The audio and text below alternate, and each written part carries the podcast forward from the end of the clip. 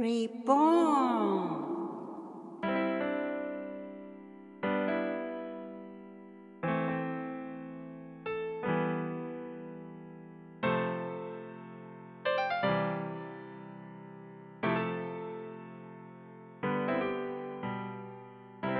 皆様こんにちは。リフォーンの時間です。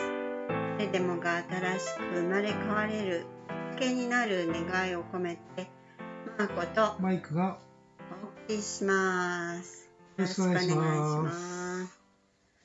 え今日何かマイクは出来事ありましたか、そうでまあ出来事というかですね、ええちょっと先日お会いした方なんですけど、へえあのーめちゃめちゃ働いてるというか働いてるというかねなんか苦しみながら仕事してる方の働話を。かざるを得ないっていう感じですか？まあ職業としてあのーまあコロナにもね影響を受けないような仕事ということで、変まあわったとか、流通そうですね。そこに移ったらしいんですよね。流通は忙しいと思うんですけど。今ねネットでのうん。まあ、いろいろ購入する方も多くなって、コロナでうん、ねそうです仕ね事も忙しいらしいんですけど、聞いたら、朝6時からうん、10時、11時らしいんですよね。お仕事終わるが。そうそうそう。わ。毎日、すごい毎日？毎日なんですね。何日間働くんですえー、週6ですからね。6日うわで、その1日休み、1日がうん。もう死んだようになってるってそいう。れはそうでしょう。ねで、もう疲れて寝てって終わってしまうっていうので、何もできないで終わっちゃうでじゃない。ななんか半年契約とか言って、今の3ヶ月か4ヶ月。で、なんか、それまでは頑張るとかね、あのやっぱり自分に言い聞かせてるわけなんですけど、うん。聞いたら、それやりたかったんですか？って、やりたくはなかったと。たくはないんだ。だけど、コロナにも影響を受けない仕事を選ばなきゃいけないから、で、やっぱり行くとですね、全部自分でやるんですね。最初、荷物が来た時の荷物の仕分けも全部、で自分でルートを考えた時に、うん。1丁目の人はここ、なんか順番うまくこう、ロスがないように、こう、運転のルート。をあ決まったものをやるわけじゃなくてそれバサッとくるわけですよね。ババサッと来たやつをやるんですけど、一個やると、こう、あっち行ったこっち行ったになるじゃないですか。自効分でルー率トを決めて、悪いかそうそう、ら。1丁目、1丁目、2丁目、2丁目、3丁目、そういう仕分けをちゃんそとの時して、間もすごいかかりますよでしかね。も、7時から9時希望の人とか、夕方希望の人があるんで、だから、慣れないとすごくロスタイムになるらしくて、この方はまだ2、3ヶ月なんで、何年もやってる人から比べたら、やっぱり仕事時間が本当に1.5そう倍とかになっちゃって、ね。段取りが悪くてっていうね、うんもうえ、それ一人で全部やるんですかって言ったら、実はもうそうなん誰も手伝ってくれなくてう、んで、やっぱり、ただ、9時って言われてる家に9時に行くじゃないですか。うんうん出てくれない時があるらしいんですよ。ああ、お宅ピンのとポンでいな。いとか、いない。いないとか、なんかいるんだけどう、ん何かやっててめんどくさいから出ないとか、ちょっとその荷物を持ち帰るわけですよ。で他のもやってる時に途中からまた連絡が来て、9時の人がう、んさっき、あの、いあの取れなかったんで、うん3時頃来てくださいとか言われるわけですよ。でまたその順番が狂ってくるじゃないですか。対応ができないとでね。結局当日のうちに全部出さないといけないみたいよね。うんうん。約それを一ね。件二件じゃないらしいんですよ。そのああ、そ今受け取ってくれない人うちだけってわけではなくて。そうなると、例えばその何何十件かが一回で決まらないと、うんまたこう、私残しがあって、それを終えるまで終わらないから、次の日の段取りもすると、やっぱ10時、11時になるらしくて。で中にはクレームの電話を本社にかけて、荷物がちょっとずれてたとかね、うん。うん。雑だったとか、なんか言われるらしくて、それまたクレームで、えークレームって多いもんなのかな。どうなんですかね、なんかもう、そんなしてたら体壊しませんっていう、うやでも慣れれば大丈夫だと思いますとか、うん。もう自分に言い聞かせて言い聞かせて。も、すごい真面目な人だなと思って。っていうのがあって、ああ、これ自分でやったらもう多分一日でやめるなと思って。やっぱりこれだこれこれなんだろうっていうので頑張ってるいらっしゃるわけでしょ。そうですよね。で、結構ニコニコして表情がいい方でね、うん普通に話してると。でもやっぱり仕事になるともうそうはもう毎日大変で、今今だからこんな顔してますけど、なんて。言ったら、そういう仕事好きなんですか？って言ったら、うん。人と関わって、いろいろこうなんか、旅じゃないですけどね、やり取りするのが好きだっていうわけですよ。営業とかしゃべる喋ってるね。面会っていう。そうそうそうん全然違うことやってるじゃないですかっていう。話をしたらね。そしたら本人も、だんだん自分で気がついてきて、ああ、えっそうてそうだよ、なんで俺これやってんだろうみたいな、逆になんか申し訳ないことしたから迷わしちゃったかなと思ってね。うん、でも、多分あれだとね、あのスケジュールで本人のその主張く限りでは、これ、ま、壊れちゃうんじゃないかなっていう心配があったぐらい、そういうことがすごくお好きでやってるっていうわけではないわけですもんね。割り切って、これが今、収入がこうだから、この期間頑張ろうとかっていうよりは、なんかね、もうこれやんないと他に仕事がないぐらいのね、感じでねなんかちょっと追い詰めるというか、追い詰められてるというか。自、分に聞かせて、本当のなんかところはこう隠している隠してそうでな。すね。なので、あそしたらちょっと私がやってる健康の仕事とか興味持ってもらって、あ、そんなの本当はやりたかったんですよ、みたいな。へいや、今からやればいいんじゃないですかってー言ったんですよね。いやいや、でも今はこの仕事がどうのこうのでって、うんやっぱり、うんでもそれなんでやめれないんですかとか、うんいろいろ聞いてあまげた。だ若いから、変えれば変えれるんじゃないですかって言うんですけど、うんやっぱり一度やったのをすぐにやめるのは、なんかこう、うんすごい真面目なね、うん真面目というか、変わるのって難しいなって。うんそうですみたいに、いや、そんなんすぐやめて、違うことやったらいいんじゃないって多分ね、いう方は気は楽だと思うんですけど、あうんの人はやっぱね、これだからこうでなくちゃいけないみたいなのが強い。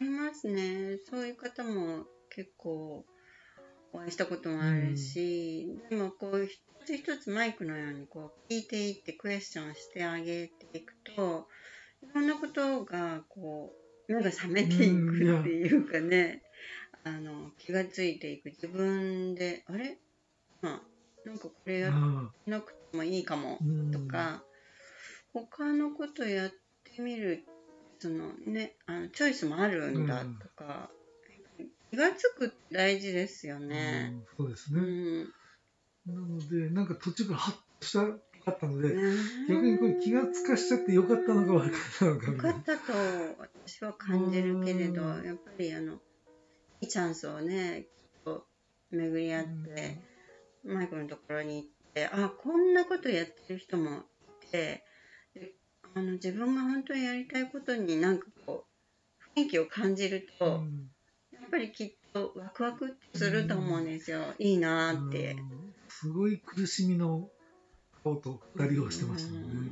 うんだから、今時代的に難しいのであれば少しずつ準備す。るとかね。助走、助走していけばいいですよね。うんそうなんですよね。例えば、ちょっとずつなんかそういうやりたいことのうん見つけるため何かするとかね。ねえ1日に10分でも20分でもね。そうそうなんかこうネットで勉強すそうですねると。かいくらでもね。うん、そうすると、多分今の仕事も頑張れると思うんでうすよね。ん、なんかあの何？先の楽しみができるとうんはあの頑張れますよね。いそうですね。多分今だとトンネルに入って真っ暗いままなのかなっていう気がそれしましこう探っていたんじゃないですか。それ探っているその方がこうそういういいところにあの見ようっていうなんかそこに話を聞きに行ってみようっていううん。マイクのところに行かれたんじゃないのかなって思いますけどな何かあったんじゃないですかね。あ。こう何かを探したいやっぱこれじゃちょっとっていううのもね。ん。なんかあったんじゃないですかね。うん。まあのままのペースだとさすがにね、うんきついですよね。やっぱり目先で継がないといけないっていうのはもう当然大事ですけどね。兼ね合いですようね。んそうねやっぱりいくら仕事であってもある程度自分がやりがいがあってあのやっていくごとにもっとこ自分の中で得るものがあって、そのそういうお仕事の中でも得るものを得られる方もタイプもいらっしゃると思うんですよね、そういう職種の中でも。もう自分が人と関わりたいとか、あそういうことがあるんであれば、まあ、なんかその力を生かせるんのを探した方がいいと思いませんか？うん。確かにうね、ん。それはすごく感じましたよね。うん。日本の人はすごく真面目で一個決めたものを変えると、また変えたのっていうような感覚を持つかもしれないんですけど海外では当たり前ですようね。ん。あの仕事を自分があのよりあのやりがいがあるとか、うん。働きやすいとか、あの条件がいいとか、うん。そのより良いポジションにスイッチしていくは、外では普通、まあ、国によるかもしれないんですけれど、日本だとちょっとまた違う。昔の残ってますからね、終身雇用のね。終身雇用。で大学卒業して就職しました。一生ここに勤める同じに。同じところで同じところに一生。勤め勤め上げるっていうのを良しとしてた。とてもストレンジワールドね、あの海外ではねあ。そうなんですあね。なたそれしかできないです。あーあの能力はそこまでで、その一箇所で終わりですか？っていう、それはありますよ。うん。最近まあ若い会社も増えてきたし、うん、ちょっとこうね、スキルアップしてうんそうそうっていうケースも出てきましたけどうね。んだから、例えばこれ、すごい遠いところに転勤って言われたらば、それはもう、私、僕は、あの、うちの転勤は行きません。じゃあ、他のところの会社で自分のあのテクニックをスキルアップして、キャリアを積んでいきますっていう、そういうあの社会ですよね。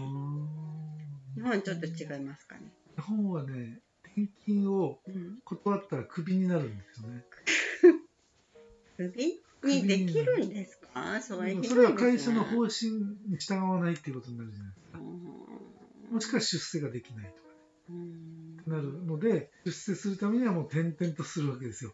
だから小学生のうちに3回も4回も転校するっていう子も結構いるんですよね。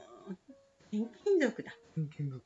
単身赴任になるとか、家族で転うんかわいそう、家っていう族が。のを、やっぱり選べないって選びにくかった時代の方が長い。ここ数年、だんだんとね、あのインターネットでも、まあ、うん。遠隔でも仕事できるようになったりとかっていうことになって、変わって変わっきて多少は変わってきてると思うんですけど、うん。でもやっぱりまだ残ってい残るとしってます。ねたら、そうまず感覚を変えていかないと、社会は変化していかですね。ないですよそうね。だってファミリーだって犠牲になるわけでしょ？そう。ねだからそれで問題なのが、やっぱり子供さんでいじめられてる子はと、ちょっとパッとこう転校してね、え馴染めないとか地域性もあるうん都会の子がいきなり中に行った時に馴染めないとかね、うんそれはある子供犠牲になっちゃうパタン。ーンが多いですよね。うん人権っていうことだって関わってくるでしょうね。やっぱりその人をここで慣れたけど次はじゃあ遠くのどこにくださいってそういうふうにあのやっぱりその人それぞれのやっぱり生活のサイクルをパンと変えてしまうっていうのはすごいストレスがかかるわけだし健康に幸せに生きていくっていうその国のなんていうのかなそういう意識うん国民はいの意識が変わっちゃうじゃないですか。だから知り合いでも、あと1、2年したら多分どこに行かせられるってもうドキドキしてるわけです。いつ事例が出るかっていう。う。選べないわけですよね。それ選ぶ権う利、んそういうところ遠くいろんなところに行きたい方希は望を出すとかね。いいと思うんですけれど、それだと多分人員がうまくマッチできない。から強制的に多分生かされる人も出てくるんじゃないですかね。やっぱりその土地その土地の方がそういうところに仕事にね採用ね。の対応するとかやっぱりある種言ってみたらば国のシステムとも言えますよね。ね。ね。やっぱりそこは人の幸せってな何ですか？あのもっとやりたいことを自由に選んで家族のために、あの時間をはい。取れる余裕とか、はいそれは幸せでしょっていうそのなんか基本的なこうベースが。なんかない気がするんですよね。そうんと思いますね。ん。だからまあそういうもう流れで来てますから、だから多うん。分この間会った彼も、うん。やっぱりあんまり転々とはしにくいとかね、うん。自分でやりたいことでパンっていくっていうのは抵抗があるみたいなのが残ってるのかもしれない。やっぱり仕事いっぱいこうちょっと変わるとインプレッションってわ悪いですか？面接の時に短期間で変わってる人ってやっぱり採用されにくいっていうのはありますね。続かないんじゃないか、この人はとか。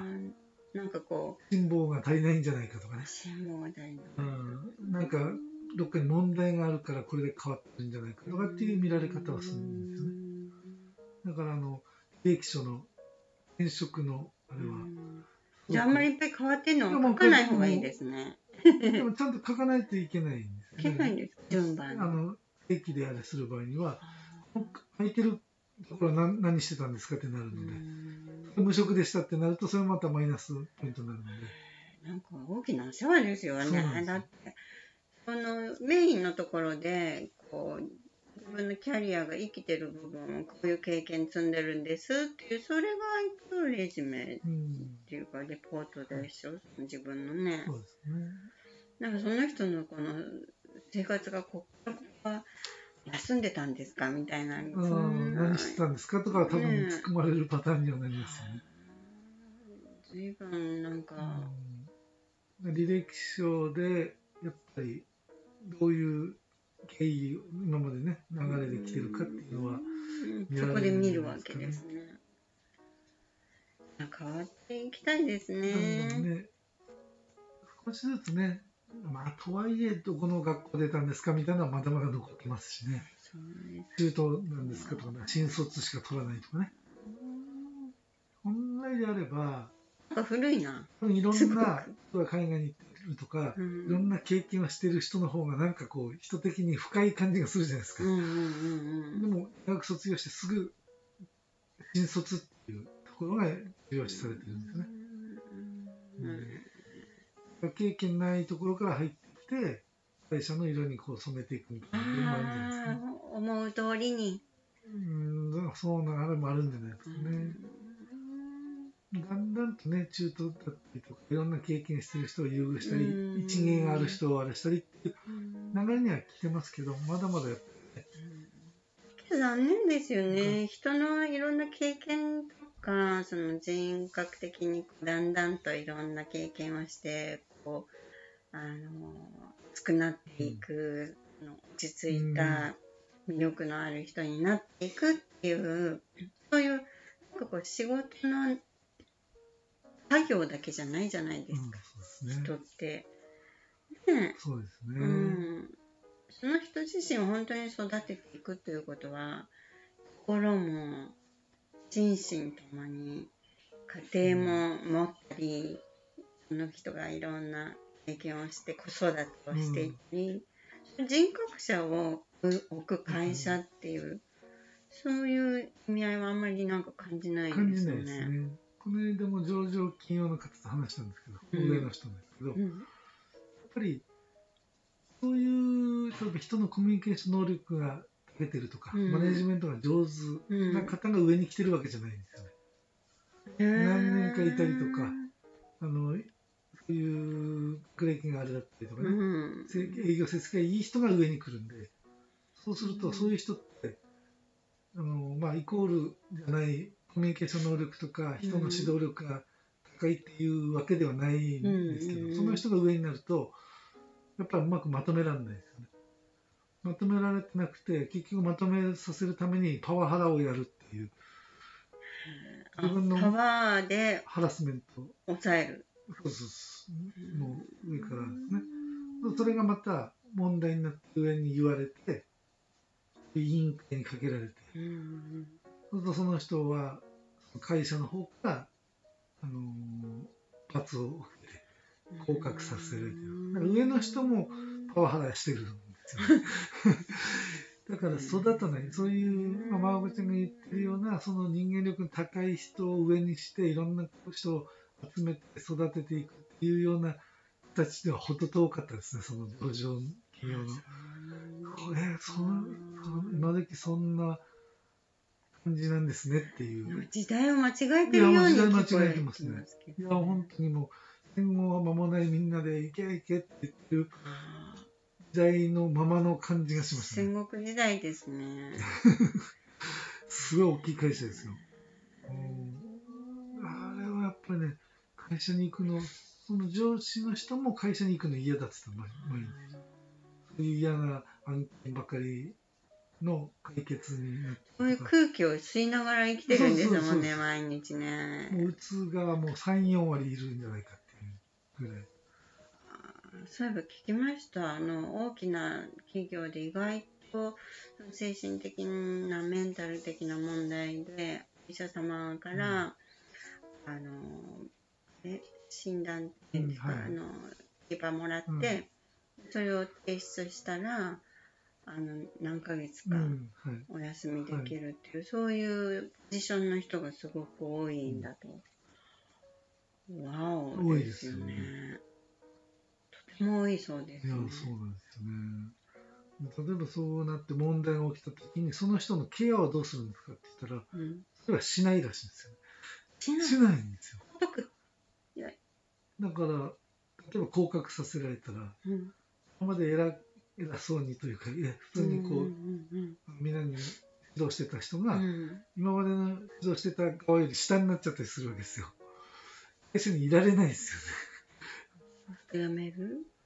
そうすると、辞める方向に持っていくのか、っていう、そこに対してのケアというか、フォローがないみたいですよね。そうすると持っていないですよ。今まで活躍してくれてた人がうね、ん。もうちょっと一つミスしたら、もう晒し者みたいにな。うって、ん。なんかほら生きる権利幸せになる権利とか生きがいを得る権利とかなんかその人がその人で亡くなってっちゃう方向に、そうですね。んなんか持ってかれる。自然にそうしなんか自分がこの会社でやるべきこみたいな変な方向に至ってないですか？うん自分の人生はこういうふうにやっていきたい。こういう方向でいきたい。はい。でこういう人たちと一緒にすごくはい。楽しくいいものをあのプロジェクト。うん。でいきたい。っていうの。な何々したいっていうんじゃなくなっちゃう。大きい会社であればあるほど、それは遠くなっていきますね。うん、であれば、ベンチャーで、ちょっとこうね、楽しそうにやっても勢いのあるようなところの方がいいのかもしれないですね。でもそれには、やっぱりリスク、会社がこれから成長していくかどうかはわからないので、条件だけで選んだら、もともとある大きな会社を選びがちですよね。だからそこに入るのが自分で安安心と思う人はそっち行くだろうし。でもそうういう、さっき言った現状が待ってたりもするし、うん、なかなかね、ここは難しいですよ難し。ですね。もう体壊してからだとね、また、何もできなくなっちゃうし、復活するの大変ですね。復活しないパターンも多いじゃないですか。すごく多いし、ね、元通りにはね。うん、なななんでそんなに自分の幸せとかあの生きがいとかなんか楽しいとかをこう言ってるんですか？ってもしも疑問に思う方がいたらそれやっぱり体にすごく悪いことを自分にこう言い聞かせてるんですよね、うん。結局は自律神経も乱れていくしそれはなぜかといえば本当そういうものが体から体を蝕んでしまうようなものが出てるのに気がつかないからそんな風に思われるかもしれないですよ。本当ですよ。これは病気を作ってるっていうことはもう本当のうん事実なのそうでですね。そこに気がついてほしいなっていうそういう部分は一番強いですよね。本当当におっしゃる通りですね。だからそれにならないうちはまだ大丈夫だろううんせっ子供の頃からうん勉強してね、うんうんいい学校行って、いい大学行って、いい会社勤めろっていうのが、うん勤めたら幸せになるっていうのがもうはい入ってるので、学歴進行がねそうですね。で、そこでやっていい会社入った。うん外から見たらいい会社。うんでも中見たらそういう形だとしても、うんそこを手放せないですよね。そうやって育ってるのでね。ねそうですねそこがいいのか悪いのかは、私はもう最初からそこを外れてたので、う んこうか不幸か。私も外れるのが大好きです。そうそうそう。そう外れても何も関係ないっていうところだと、すごうん。くそういうストレスは減りますけどね。うん、そうね、やっぱり育った家庭だったり、もっと生まれた自分のね、性格的なものだったり、いろんな影響を受けるから、人はね、それを何がどう影響したかはね、お話細かく聞いてみないとわからないけれど、でも、ちょっと少し立ち止まって、日本の人たちのこの幸せとか人生のこのあのクリエイトする、そういうなんかちょっとのなんか違いを小さい時にそういうクラスを、うん。あのカリキュラムの中に入れてみるとか、こんな考え方の人もいるよ、こういう生き方の人もいるよっていう、なんか、ちょっとね、何か変化があってくれるといいかなって思うんですけどね。理想論ではなくて、やっぱり、何のために、この、あの、今、生まれてきたかっていう部分は、すごい大事じゃないですかね。そうですね思います。うんマイクのところに来れてよかったですね。その方、もう心身ボロボロになっちゃったら、好きなことなんかあっても、もうそっち行けなくなっいけちゃう。れなくなっちゃうでしょ。ねうんというところでね、日本のね、そういう組織というか、まだまだ。そこで、社会全体がそういうふうに傾いていると、一人一人のね、考え方の違いとかは、なんかこう、変わってるとか、もう頭おかしい扱いですよ、私。ねまあおかしいって言われても、羨ましがられハッピーな方がいいですよね。ずつね、流れとしては、好きなことをしようっていうふうには言う方はどんどん増えてきてますけどうんね、やってる人も多くなってきて。そうですか。うんまあ、まだまだ、この間の聞いて衝撃を受けましたね。いや、あんないい会社が、そんなことしてんですかと。うんしかも、それを改善するために、例えば、まこちゃんみたいな人をね、うんプロジェクトに一人こうたまに入れるとかね、うんそういうことすらお金かけようとしないですよね。売り上げ上げることしかお金かかない大事にしてないなって思いました。あの会員をね。一人一人とっても大事ですもんね、みんなそれぞれにこうあの人生のストーリーがあるわけだから、うん。やっぱり。うんそうですね。アメリカの会社なんかはあの年に1回の会社の親睦会っていうのかな、うん。あのまあフレンドシップなね、フレンドリーにこうパーティーみたいな日がよくはもうファミリーみんなインバイトしますよ。ううんん。もう家族みんなが対象。なんでかっていうと、やっぱりほら、みんな幸せですかっていうのを見れるじゃないですか、その日に。みんなやっぱりどんな感じってわかりますよね。そう、うん。やっぱりほら、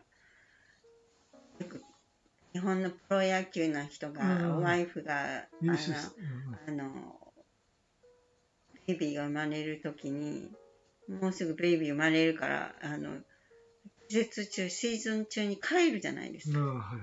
急に帰ります。ます。そういう、何、ファミリーナンバーワンなんですよね。でも多分多くの日本人は、この今いい試合のね、うん展開の中で、子供生まれるぐらいで帰るのかよって多分思いますよね。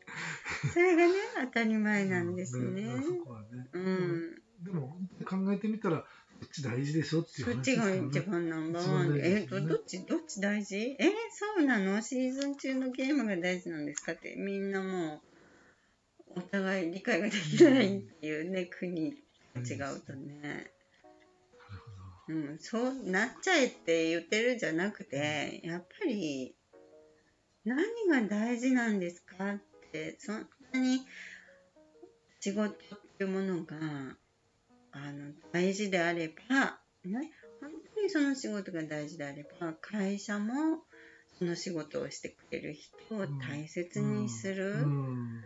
その人が持ってる、その、うん、家族もそうかもしれないけど、趣味だったりね、な何かその人の余裕のある時間だったりを大切にするとか、やっぱりそういうなんか、うん、ずれてる感じがしますね。うん。そうですね。うん、だからその、あの、マイクのところに訪れた方は、なんかこれから、うん、いろいろ始められるチャンスができたと思いますよう。んうん。そうですかね。まあ、まあ、何にしても基本いいんじゃないですかっていう、うん。なんていうんですかね、そういう感覚を持ってもらったらね、うん。苦しさもちょっとはうん減らせるのかな。失敗したってね、また他のことを始める。うんそれは一個やちゃんとやめて一個これから始めるっていうんじゃなくていいと思うんですよ。うん趣味みたいにこちょっとね、うリサーチしながら、今なんかネットでいろんなことできるし、うん見れるし、聞けるし、こんな時代ですよ。うちにもスタディできる時代、こんな時代にもったいないですようん、ね。ね。あの、このことだけを、あの、好きだったらいいですけど、それでもそんなに好きでないんだったら、なんかね、うん、そうですね見。つける方が得です。思いますね。ねすねうん。もっと、もっといい加減、うんって言ったらいけないけどや、そのぐねらいのね、う気持ん。ちでいるとね。うん。楽しんで、はい。たらいいと思うんですけどそうですね。ね。うん。決して、あの、こうじゃなきゃいけないっていうことじゃなくて、なんていうのかな。もっとフレキシブルに、うんあの、楽しんでいいって私、あの、感じるんですよね。うんなんか、ないとね、もう、表情筋も動かなくなっちゃうし、あの日本のお子さん結構小学校ぐらいから表情筋があんまり動かなくなっちゃうんですよね。やっぱもっとこう心が弾むとか、うん、はいあの思わず笑っちゃうとか、はい。はい。幼虫でも笑いがあるとか閉まるとこは閉まるとか、うんやっぱりもっとねあのもっともっと変なこと言ってるけどやっぱりなんかあれですね日本はこうでなければいけないっていう、そういうこう決まったことにとても真面目ですよね。ね。うん、そこがね、いい部分もあでもあるし、逆にね、苦しくなっちゃう部分でもあうん、るのかなと思いますけどね。そうですね。違ってることをやってる人を結構攻撃しちゃったりとか。ね、そうじゃないないってやっぱりね、ね。一人一人があの楽しいことがすごい大切だし、仕事だって楽しさを見つけることってできると思いませんか、うん。本当にね、回ね。その中で見出してね、いけうんますよね。そうですね。自分のスキルを上げたり、なん何か見つけたら楽しくなりますよね。うんそううん、だんだんなっていけたらいいな。そうですね。うん。